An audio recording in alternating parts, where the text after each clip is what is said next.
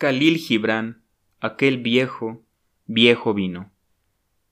Existió una vez un hombre rico, muy orgulloso de su bodega y del vino seleccionado por él, y más lo estaba de una vasija con vino añejo que guardaba para alguna ocasión especial.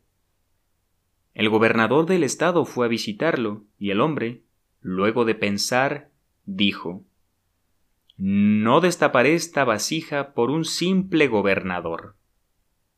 Y un obispo lo visitó, pero él dijo para sí No, no destaparé la vasija, él no apreciará su sabor ni el aroma dará placer a su olfato.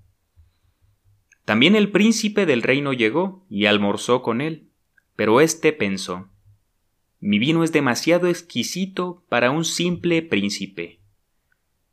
Y aún el día en que su propio sobrino se desposó, se dijo No, esa vasija no debe ser traída para estos invitados. Y los años pasaron, y él murió siendo ya viejo y fue enterrado como cualquier Sevilla o bellota. El día después de su entierro, tanto la antigua vasija de vino como las otras fueron repartidas entre los habitantes del vecindario, y ninguno notó su antigüedad. Para ellos, todo lo que se vierte en una copa es simplemente vino.